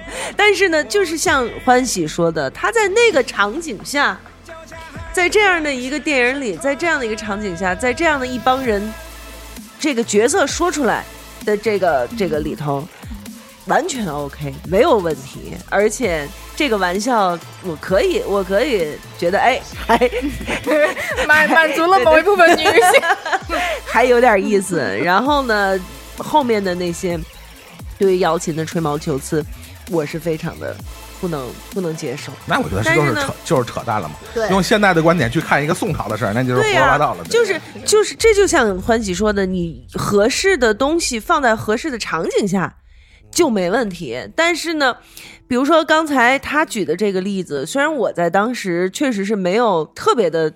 呃，感到不适，但是我能理解他为什么会感到不适，因为这个电影不是开这种玩笑的电影。嗯，对，这就不是一个开这种玩笑电影。我只能说，就嗯。只能就比如说郭帆，他已经达到了这么一个非常工业化的嗯这么一个水平，那我们就横比好莱坞的这些嗯。呃呃制作很好的这个呃科科幻片儿，它可能确实前面是有很多的呃，就是从幽默从先扬到抑嘛，或者嗯。就是它的先幽默先轻松，后面再给你推宏大或者推悲伤，嗯，就前面它就只是要这个气氛。但是如果他要是想要先幽默先轻松，他想让吴京饰演的那个刘刘呃，他叫什么来着？刘培强。刘培强去看人家的大胸脯子，他如果想让他看人大胸脯子就是很合理，那么刘培强就应该更混蛋一点，对，更坏一点，沈腾感一点，对，更沈腾感一对，点，而而不是现在我在我一个他就是一个很正派的人，阳光的青年，对对是的，对吧？这件事儿他就是一个说不通，有点蛮拧对，嗯你想他喜欢人家这女孩儿，他怎么他怎么去追人家他都不会，还得靠别人教他。对的。然后他如果是这样的一个人设的话，这个女孩好容易追到手，他会去盯着别人大胸脯。同意同意同意同意，对吧？所以这就是会让欢喜觉得不舒服，嗯，会冒犯到他的这样的一个点。但是如果其实他换一个人设，换一个前面的这一个呃背景故事的话，也没准儿他盯着人大胸脯子看，完全没比如说你主角你是周星驰，哎。或者你就是这么一个混不吝的一小子，没问题，对对，没错，嗯。呃，其实我觉得刚才呃杨欢喜刚才提到一个问题，就是好莱坞在从制作发行一部电影的时候，它有一个非常明确和非常准确的定位，是因为它有一个呃从它的制作发行的体制，一直到它的整个电影审查的体制，是有一个非常成熟和完善的结构在运转。就像你刚才说的。我在拍一部电影的时候，我就知道我要拍的是一个 PG 十三，还是拍一个 R 级电影，嗯它的定位是非常准确的，而且它所有的创作、制作、宣传、发行都是围绕着它这个大方向，嗯这个大方向是没有问题的。所有的功课、所有的嗯办法、想法、创意都在这样这个大方向嗯促成它最终这个作品的完成嗯。而现阶段的中国电影的一个，不管是创作环境，嗯制作环境、审查环境，整个的这是一个，我不能说是畸形这个词儿，我觉得可能有点过分，嗯。但确实有一些不太完善、不太正常的地方，所以大家从一开始，有些人可能就是，比如说像唐探，他在走一个什么方式，就像我们刚才说的，不停的加法，呃，电影的结构、类型，然后元素，就是有什么都往里装。是。嗯。有一些是有小聪明的，有一些是他就玩下三路的，对。嗯往里装，所以造成中国的这些电影，你会看最多现在一个什么尝试，就是大家在跨类型的在做，就是我们能想到的、能运用到的、能往里装的就往里装，而且大家在电影尺度上多多少少还在做一个试探的功能。嗯这是和中国电影的审查这个制度本身是有息息相关的，是因为你的审查制度就没有那么明确的标准。嗯嗯所以说句什么的话，就是每个人其实都在试这个水有多深，嗯，所以可能就会造成。但是你要说不是，我刚才说了，就是就是我只是作为观众，对对对，这个这个大家很明很明显的生理上呢就能反映出来这种东西，就它确实是不是，嗯，对吧？这个很容易大家能体会，它它为什么会产生这样的方式？你比如说有一些本来应该是合家观赏的东西，它突然冒出这么一段。就是说，那明显这个东西就不适合整个电影的调性，它为什么会出现？嗯我觉得我们可以以一个更宏观的去角度去理解他们的这样的一个，呃，不能说理解他们的这个行为方式，而是说为什么会产生今天的这个结果，或者电影会出现这样的东西，可能和这个大形势、大大方向是有关系。如果你这么说的话，其实还是能能能理解的，就是要一点一点的把底线稍微的再往后拓一拓，用这样的一些小的手段。那如果是这样的话，也是可以理解，可以理解。嗯然后还有一个，嗯，我们今天要说的一个重点的就是开年的一部爆款的电视剧。嗯，然后这个电视剧呢，也没法统计有多少自媒体平台对所有公众号的所 可能是所有对然后什么央视啊，我看也是天天在播这个。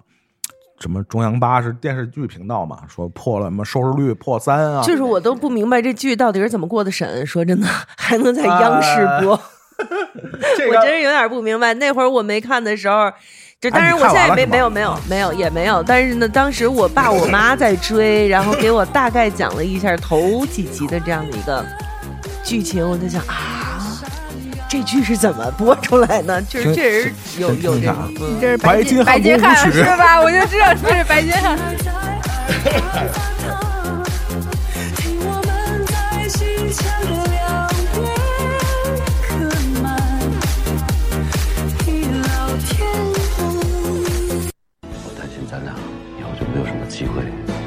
像这样坐在一起吃饭。你你这么想跟我一起吃饭呢？开年第一 CP 安心和安启杰这个 高启强啊，对我们也不能免俗的要聊一聊这个你这话时下啊，必须得说，啊必须得说，必须得说。我逼逼着祖萌会说的，我以为他今儿不来的，你知道吗？咱俩就三言两语就结束了啊。不行。啊，对，就是祖萌问我你看过吗？我说我没看完，那行吧，再见。我昨儿刚把最后一集看了啊。对，我们要说的就是人人都在看，人人都在聊，人人都在评论的电视剧《狂飙》啊。是把小视频全都录下来了，是吗？因为就是这样，就因为现在各个平台它那个就是都在发它的 cut 呀，嗯然后或者它的一些呃，就是各种就是二创二哎，对对对嗯，二因创但是因为有版权的原因，它必须把背景音乐弄得巨大声，对对然后你才能听见一丢丢他们的里面那个就是剧里头大家对话到底是什么，对所以就每一个短视频都好像白金汉的那种 风格。那我觉得真的欢喜，你你你对这个剧，我觉得是完完全全的喜欢。啊，投入了身心。对对，真的都，我还现在还没有出来，所以他到底最吸引你的是哪里？我太多了，嗯，就就就是最最最最，先说一个最最最，最最最，嗯最最最，嗯、张颂文，嗯嗯，还是就是就是首先这个，就我怎么说呢？我现在基本。在就是每一天上头这个剧的几个小时里，嗯一半儿是去看他的各种解读啊，嗯我也不可免俗的搞起了 CP，然后一半儿时间就是就沉浸在张颂文所有的经历啊、过往啊、他的故事啊，然后以嗯及他的那个就表演课的嗯讲嗯课呀，那视频都是二十多分钟一期，二十多分钟一期，我的我看的就是。如痴如津津有味对我觉得太牛逼了，就有才华的男人太有魅力了，嗯就是这种感觉。对，而且大厚嘴唇都特别好亲。还有他每天都想听这个飞驰中旋转，已不见了吗？远光中走来，你一身晴朗。这人总得有一点点短板，对吧？就是这种这种缺陷，就是这种 缺点太有魅力了。对对，而且他最他最他最牛逼的就是他无所谓，对对，而且他倍儿认真，对他就那种认真。对，就我即使我今天我在那个马桶上，我在想这个事儿，我说就算有一天跟我说这全都是他的人人设，是他的经纪公司，是他经纪人给他打打造的，那也太成功了。然后我觉得我还没问题，就已经到这种份儿上了。你觉得他他他有经纪公司帮他打造人设？呃，这这部戏当呃预预预设的当时应该是察觉到了会取得的，呃，这个人们的热议也好，还是追捧也好。但是我觉得他肯定还是没料到能获得今天的成功的这个成绩。对对对对，他他想到这部戏是一个相相对来说，就是在当下的国产电视剧里边，应该是一个水平比较高的作品。我觉得可能就达到了那个隐秘的角落，就当时的那种。嗯，对对对，可能觉觉着能达到那个水，但是没想到能达到现在这个，就是从主角到配角都在红，我的天！对，这确实是也是多少年没有看到的一个景象。然后曾经犯过罪的又被挖了出是是是，对比《甄嬛传》还要，我觉得有夸张，对，要夸张，对对。现在不是有很多人已经开始把《甄嬛传》和他做二创了吗？对对，就是 那个小红书上好多就都说那个就是什么呃用放大镜看，然后那谁那个就甄就底底下说《甄嬛传》的导演谁来着？郑晓龙，郑郑晓龙冒冒号。你也知道，就也该轮到你了。对，也也，我就终于不是我了，就让你。对对对对，但是这个剧真的就是你，如果要是这么说的话，你还得再放一个十年的周期。你看《甄嬛传》是经受了十年的十年，终于有一个新的可以来去，在这十年间都是《甄嬛传》。对，就是不知道狂飙能不能经受住后面这十年的考验。Let's see，咱们彻底是自己人了。够了，那那你们你们来分析，他到底是爆在哪儿了呢？为什么会这么说？就是爸爸妈妈也爱看，对对对，弟弟妹妹也爱看，小朋友也爱看，对对对，对各个年龄段，男的女的，什么身份的都爱看。你说这是为什么呀？为啥？如果您不嫌弃的话，反正嗯，我先说啊，就是我看这个。怎么说呢？就我看这个剧的时候，正好是对于春节档这一些闹剧的一个非常失望、非常生气的那么一个呃阶段啊。因为当时我还就是就那个精力啊什么的都还在去看春节档这几部电影，然后以及呃就是自己对他的评价，然后看周围就是以越来越心情不好了。然后我说我怎么这么烦啊？然后。知道有这么一个剧，然后也知道它的第一时间的评分很高，然后周围也有了丽拉一些朋友在看，在推荐，然后我只不过就是说哪天没事儿干，哎，看看吧，就反正张颂文演的就差不了，我就只是知道这个，然后因为呢我知道他是扫黑的，所以我其实没有对他有太高的期待，因为之前那扫黑风暴孙红雷那个我不是特别喜欢，然后我觉得就就。假了吧唧，挺刻意的。我觉得可能这个应该大家就是目前的扫黑的片儿，应该都是这风格。嗯嗯。我直接一看，嗯，就我就没有想到，嗯，他前面呃是，尤其是他第一场，他其实还是那个就指导组下来的那一些就很。很主旋律的，哎，很很主旋律的，必须要有的情节，有那么一个帽子，然后我觉得果果果然是这样。反正呢，我吃我吃饭呢，我不可能五五分钟就吃完啊，然后我接着看呗。我靠，直接一到了他们那个那个后后场街的鱼市上，然后张颂文一出来，然后以及就是那个什么呃，从吃饺子，然后一直到他那个小龙小虎，然后一直到这个。徐江的儿子死，就整个的这一块儿，我就被抓进去了。我说哇塞，就是跟着高启强一起，好像陷入了一个万劫不复的，就开始了这条路。就因为他前面太抓人了，然后以及把他的这个经历做的，因为他前面就是狐假虎威的，你就觉得哇塞，就是这个编剧太厉害了，就把一个人他的。是一个底层被欺负的人，然后呢，哎，很巧合的有了一个狐假虎威的机会，然后被他给用上了。嗯用上了之后，他拿到甜头了。嗯然后拿到甜头以后，就有又有一个很偶然的事儿，就是让他变成了一个好像类似杀人犯的这么一个情况。但是呢，他人本身并不是他杀的，然后嗯但是他居然就将错就错，将计就计，就是假装。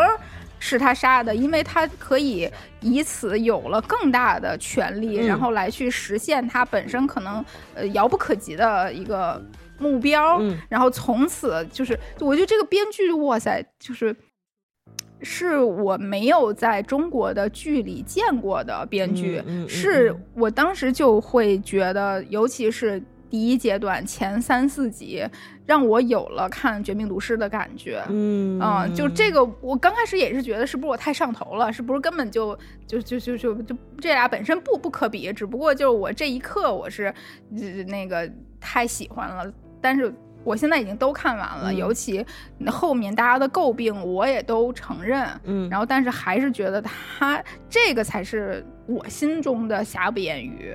就嗯他即使三分之一都是瑕，我觉得还是不掩瑜。嗯嗯，嗯，就是他自己能做到的部分，他已经做得很好。对，自己做不到的，必须得妥协的地方，他也在他能力范围内做到了最好，也还可以。嗯对嗯，也还可以。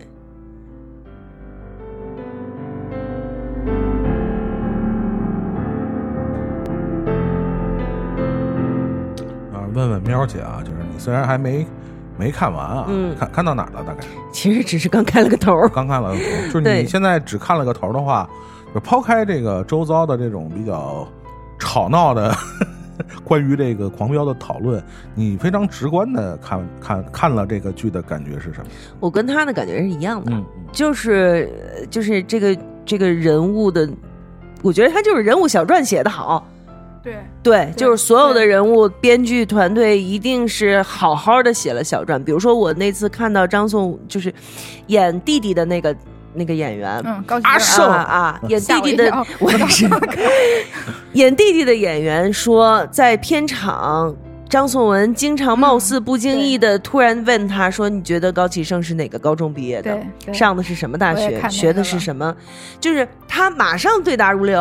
我觉得他可能离家不是特别远的学校，他可能学的是财会，他可能学的是什么什么，就是他。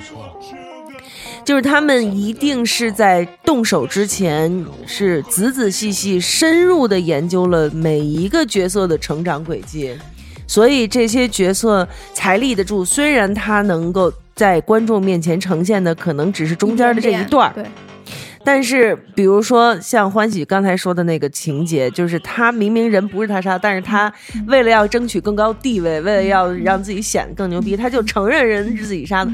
就是其实这个是看起来稍微有一点点不太合逻辑。合逻辑的事情，对对。但是你就觉得对，嗯，对，这人就能这么干，对对，特有道理。因为嗯就是因为张颂文这个。把一个人的人物小传恨不得像一个嗯冰山一样的，他露这么多，但是底下有那么多，这个是张张颂文他做每一个角色的基操。嗯，而这个现在这部剧它是一个群像，嗯然后恨不得每一个角色都跟张颂文有关系，所以他的这个这个这个底线放在这儿了，就这个标杆也不能说底线，就是标杆儿，就大家不敢跟他差太多，嗯对。所以必须得做到七成八成好，跟着他他一块儿这个十成嗯。太高了，对。对。而且还有一个操作，我觉得就是。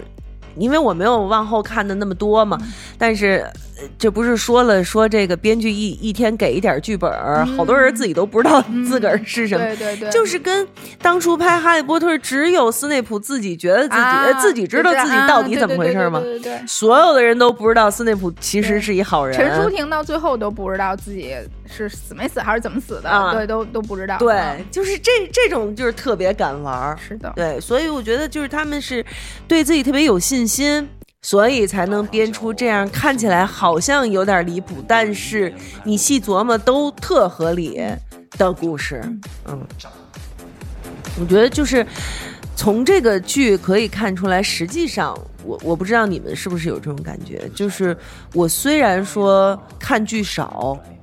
看剧少，但是呢，根据我们的身边的一些反馈，包括一些网络上的反馈，就最近这一半年儿或者说两三年儿的国产的电视剧，实际上它的水平是进步了越来越很多的。好。，对的，对，它水平是进步了很多的，包括前面的那些那个呃高压锅叫什么来着？公共汽车那个一一遍一遍一遍的开开端嘛，啊，开端对，隐秘的角落，嗯，对吧？沉默的真相，就主要还是那个迷雾剧场的这一部分。那迷雾剧场也爱爱奇艺的嘛，对。所以就是爱奇艺这一波网剧的它的制片，就他的那个呃传盘子的这一帮人水平很高。对，嗯，哎包括归归来的女儿也还可以，对，包括正午阳光的一系列的剧，不是也都对对挺好，对吧？就是其实其实你想想，我们的电影、我们的电视剧是在进步的。对，这三年虽然说大家都觉得好像是影视的寒冬什么的，但是起码给了他们一个韬光养晦的机会，对，我觉得挺好的。慢慢就会这个行业也会知道流量已经不管事儿了。对，就因为那个时候水平没有，嗯然后他就是投资人他。人肯肯定要看，人家要获益嘛，要有嗯收益嘛。你这个流量是最自然、最呃硬性的、数据化的一个表达。那我有你，我就有流量，嗯我就能能挣钱，这是我的工作，这无可厚非。但是现在慢慢，所谓我们都就都都在说书系啊，书系嗯男男人这么这么嗯书嗯书系明星起来了。那书系它其实代表的就是这一批厚积薄发、专业度非常高的嗯这样的东西，它现在。变成了品质的保保保证，那投资人就会很聪明啊，就会转向啊，风向那转向变得很快，对我嗯。投更多的钱，那我让这个制作变得更好，那就就这就一个良性循环起来。嗯。我觉得一个可能是，呃，全世界范围内啊，嗯就是说这个剧集的水平都在大幅度的增加。嗯嗯嗯嗯因为一个肯定是跟像以网飞为代表的这个就是流媒体，嗯在这个影视上的投入越来越大，嗯就是它的整个的呃投入和包括这个传统的几大那个呃好莱坞那几几大制作公司，他们也在慢慢的侧重于这个剧集的创作。大家这个侧重点也在不断的往那个剧集啊这块儿在偏，在这偏偏偏重吧。我觉得影中这边儿会越来越看到，呃，这几年，比如像好莱坞也是这样，就觉得大家觉得好像电影越来越不行了，好像这很大程度上因为剧集越来越好了，就是整个电影的制作水平和这个电视剧的制制作水平，尤其是但有些看到单集的制作，这个电视剧的单集制作费用，可能真的跟好莱坞这 A 类的电影的制作费用都不相上下，嗯所以这个从一定程度上，我觉得也影响到，也包括像韩国，对吧？嗯嗯韩国这两年呢，它剧集的水平也是越来越高。呃，这个大环境，我觉得多多少少是影响到，呃，比如刚才说什么这几几大，咱们国国内的几大这个平台啊、网站，他们的制作水平也是在，我觉得多多少少有点水涨船高的这样的都。都都大家一起在，大家一起在进步。对，然后我们回到《狂飙》本身，其实我是因为确实是就是各各个媒体和平台都在从 好多角度在说这个《狂飙》的他们的这个里边的故事啊，嗯。包括 我还看过好几个美食的这个平台在介绍《狂飙》里的美食，然后还有时尚，然后所有高启强的从头到尾的衣服，还有那嗯。个对嫂子大嫂大嫂。所以就 狂飙里的女性，所有人都背的是爱马仕，这说明了什么？对，说明了强哥说，说明强哥穿的都是配货。所以就是，就说白了，大家都在都在、呃、榨取它的这个价值嘛，吧？对吧所以但是我我是看到一个我身边的朋友，第一时间就是看完了那个，也不是看完了嘛，就是大概看了一下《狂飙》的剧集。其实我觉得多多少少也也也说代表了一部分人的心声啊，嗯就说他是觉得有点像低配版的，比如说《绝命毒师》嗯或者是 Pablo，就是毒枭，嗯或者是。呃，对，以前我们能想到的很多的香港，其实有嗯同类的这种的，嗯对对吧？这样的就是电影，其实也很多的这种就是所谓的枭雄片，嗯对吧？就是那种嗯一个什么什么大佬啊，不管是他在呃民国的时代背景，还是说在香港的时代背景嗯崛起，像这种东西，其实你不能说有多新鲜，这种东西就说甚至说说低配版，我觉得也不过分，是实际上。嗯。你包括你想这两年特别红的一些韩国电影，它也是这个介绍这种所谓的嗯。黑社会啊或者黑金啊、权钱交易这样的东西，嗯。人家拍的可能 比你这可能还要更邪乎。更更邪乎点对，所以从这个角度上来讲，呃，他的走红肯定是呃天时地利人和吧。对我只能说这个，呃，第一个我是觉得可能是有同行衬的，嗯嗯。就是嗯。这这几年啊，就是这一类的题材的电视剧，嗯。确实是不多。嗯。第一是不多，因为我们对前一阵儿我们大家比如热追的还是《人世间》这种，对吧？嗯就是家长里短的东西，对对对对对，呃，或者更多的就是古偶，嗯。对吧？就是古古古古装的偶像剧，嗯这种东西是社会，就是我们社会这个电视剧流行的一个主流的东西，或者是稍微暗黑或者悬疑一点的电视剧，也不是这样双雄的配置。对对对对确实是这种双雄配置，剧场嗯。一步一步参差不齐的，有好的有不好的，嗯大家其实也嗯都吃的差不多了，嗯吃的比较习惯，对没有这个。而且嗯。它基本都还是以这个，就是迷雾剧，就既然提到迷雾剧场啊那更多的还是以这个悬悬念，对就是对，就是不管是它是不是悬疑，或者是嗯。它是不是里边有一些犯罪啊社会涉涉黑的题材的东西，对都是边边边角角的。对对对，就是嗯。它还是更多的以逻辑推理啊，嗯制造悬疑感啊，嗯警察这样的。抓坏人。对，嗯然后基本是真凶会在最后一集出现，就这一类的套路。啊，真相会在最后一刻被揭开，是这样一个方式。但是你刚才我们也说了，这其实是一个倒叙的故事，对吧？是的，刚开始是工作这个省里的工作组就来了。然后基本也说实话，这种东西我们觉得就知道高启强就是大坏蛋嘛，最后他是最终的 BOSS 嘛，他的悬念从一开始就是被打破了。没错，就是要看你怎么走。对嗯。对，所以其实喵姐刚才说的特别，我觉得特别准的一点，嗯。你与其说它是一个警匪片，嗯，或者我刚才说的枭雄片，其实都不准，它更多的是一个双雄对，配置双雄的配置。就我们能想到的，比如特别经典的，呃，香港的喋血双喋血雄，双雄，对，它实际上是一个两个主角的一个一个一个并行在走的这么一个故事讲述的方式。嗯，嗯所以其实它融合了以往成功的很多的元素，嗯就是包括他导演之一是《无间道》的什么助助理副副导演嘛，对对是吧？就是他一定是吸收了很多。呃，以往的香港的警匪片的嗯成功的一些、呃元素和案例，也包括呃，其实我我就是特别喜欢里边的一个角色，就是高启盛啊，嗯就是他弟弟那个角色，嗯非常呃，我我我我没看到相关的采访、但是我就直观的觉得高启盛这个人物的塑造，不管是形象、性格、表演，非常的韩式。就是我们想想这几年你看过的特别优秀的韩国的电影里边，经常也会出现那种比较长得比较文质彬彬的，高高帅帅，哎高高帅帅的，很多都是男团出来的这些演员，是的，是的，是的，在里边演一个非常心狠手辣的的或者变态的角色，这个其实还挺韩范儿的一个设置。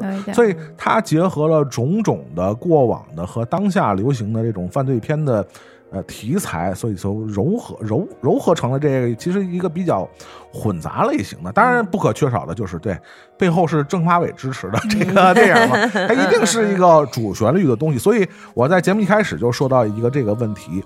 其实，即使这部电视剧的背后的，呃，这个我们支持的力量不是政政法委部门儿，他其实我也不能同意一个说法。我看看很多人在在评论豆瓣评论里说这个问题，说这个剧要是停留在二十六集，它就是一部神作。什么？二十六集是什么？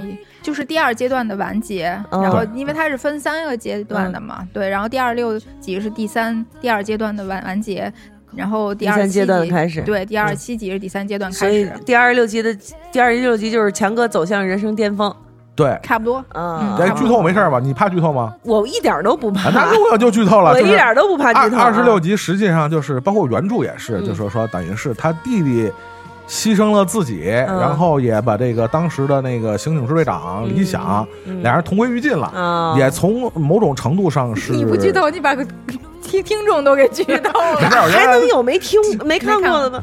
我觉得我可能是唯最后一双没看完的眼睛了。你是 survivor，就是等于从那个开始，就是成就了他的霸业啊，嗯就成就了高启强的霸业。嗯当然这一块儿来讲，我觉得我为什么持一个保留的态度啊，嗯就是其实就像我刚才咱们说《满江红》的时候也是一样的道理。呃，即使我们回到像国外的这些跟这个警匪啊、跟这个犯罪题材有关的这些影视作品，哎，影视作品，不管是电视剧，还是我们好多称称为神作的，比如说《绝命毒师》，嗯，比如说《侦探》啊这样的作品，嗯嗯嗯。它其实最终的落脚点也一定是光明战胜黑暗。还还有很多体制的问题，啊，对对他们也会有。即使是好莱坞嘛，我们说，对即使是美国，你想，其实这些绝命毒师最后不也他妈死了吗？老白对吧？对也不能让他落一好下场啊。对就是这个东西一定是，就是我我们大家因为也能，我也能理解，因为大家这么多年在国产电视剧里看到的，就是千篇一律的，是的不管是结局还是人物。PTSD 就一看见吴吴刚的脸就 PTSD，所以我我这个这个情感，我们我很能理解，但是你不可能，但是那是不可能的。对，你想，比如说十一、十二、十三罗汉，嗯对吧？十几个贼去偷金库，偷什么？那他偷的不是也都是资本家的坏人的，对吧？偷的都是都是都是那个的嘛，对他对吧？那不是也是劫富济贫嘛？这些电影，因为它可能预设了一些、嗯呃，就是在道德上嗯。比较、呃灰灰色的一些地带，嗯嗯嗯对吧？嗯就像你刚才说的，他可能在预设这些钱的来来历的时候，嗯。也有些比较对。你说的一些，比如什么赌场啊，嗯嗯或者说为富不仁的资本家呀，对也是他不会是是说抢好妈的纳税人的钱。哎，你看，比如说那个那几个女的演的那个女贼，那个就引起了非常大的批评，就是因为他偷的就是一个天过海，对，很重，就是来历很正的这样的一个珠宝，就大家就开始觉得说，这你你宣扬的是做贼，那外国也一样啊，对不对？就是在所有的社会制度和文明下，就是为非作歹，一定要不然你就得有理由。对吧？你你要不然就是佐罗，你要不就是罗宾汉，要不然你就必须得被人绳之以法，或者你就得死。反正你你绝对不能让一个纯粹的坏人，或者说他再有理由，但是他确实干坏事，他伤害到好人了的这样的一个人，有一个好结局，其实不可能的。对，所以我们、嗯呃大可不必，就有很多朋友就是你非得拿杜琪峰的黑社会，嗯或者拿那个克里昂家族的这这一套故事来来套一部相对来说像主旋律的电视剧，嗯嗯嗯因为我觉得电影它还是有一些就是艺术追求上和美学追求上的个例，嗯对吧？它不能 适用于这个相对来说更大众一些的电、电视剧的创作，对吧？对而且你像你像即即使《教父》这样的这么经典的作品，他最后其实也给《教父》安排了一个悲剧性的结局。对呀、就是他也没什么说句不好听的话，他也没什么好下场。不都死光了吗？最后，所以就说这种事儿，我们大可不必，就是说，啊，这个最后结局黑暗的不得了，它就是神剧。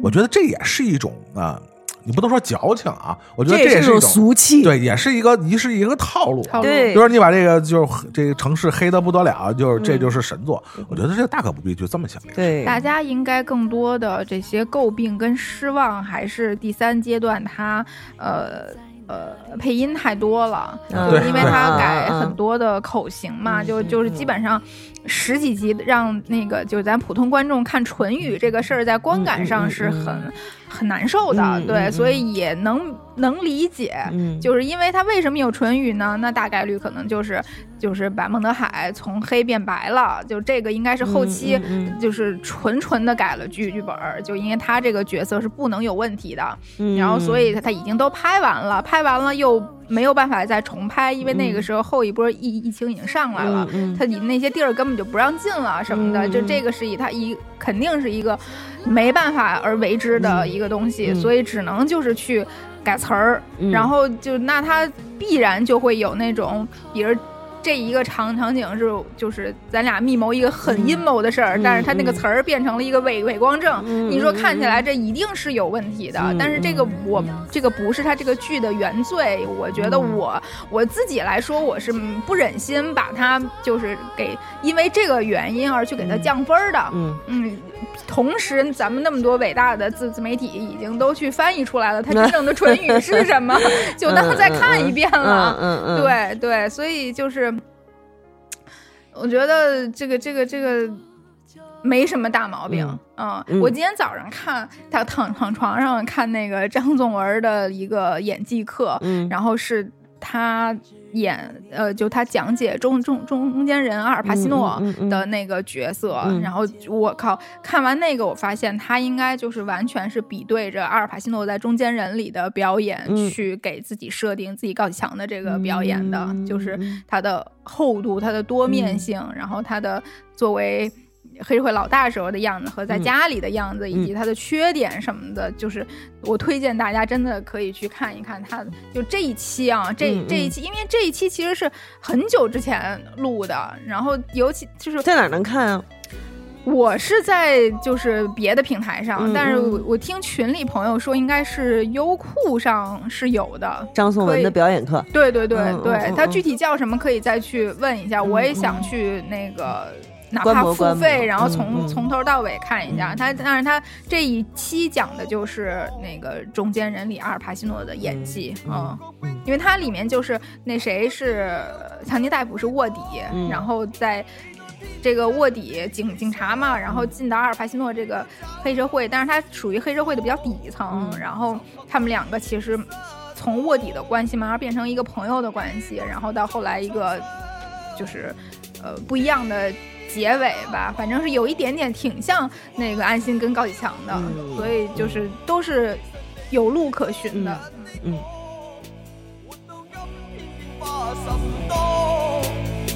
只有頑強，明日路終會更彷徨。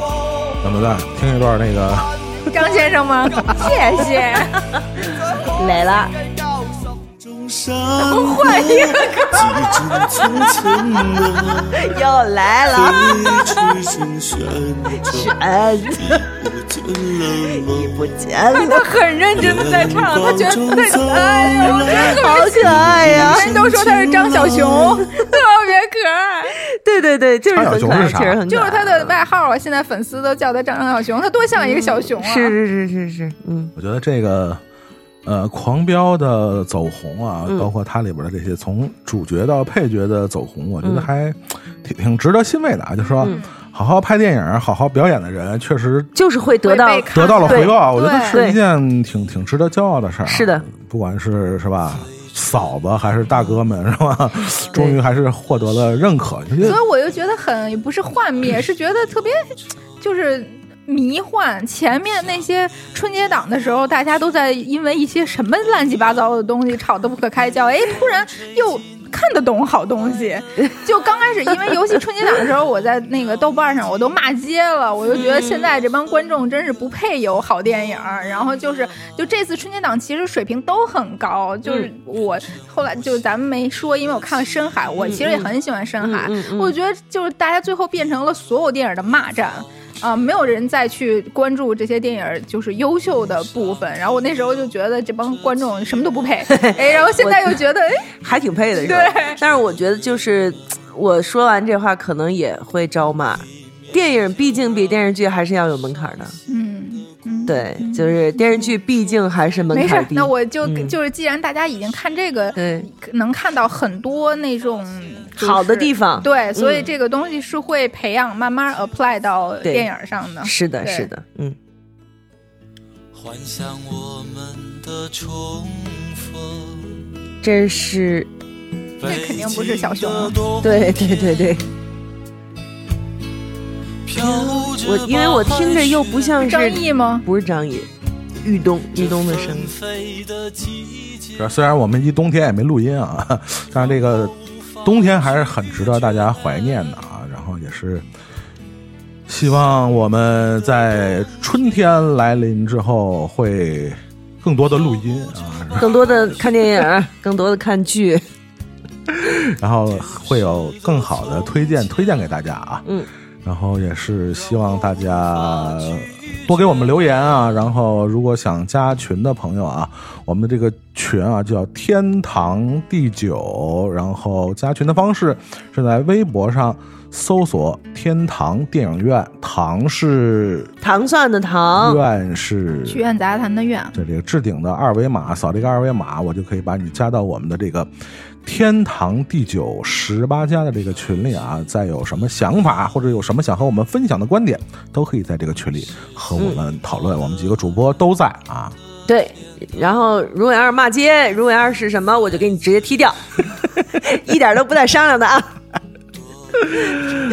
对，然后大家可以期待一下我们下一期的这个节目啊，嗯会是一个不太一样的，不同于电影和电视剧讨论的这么一个话题，嗯嗯啊大家可以期待一下。嗯对。喵姐不想说点啥吗？不，我我我我的我想说的就是，我今年尽量的多看电影，多录音。是是，没事，你来就行，聊聊什么都行，好吧？行行，没问题。那我们就下期节目再见，拜拜。再见。纷飞的季节，让我无法拒绝。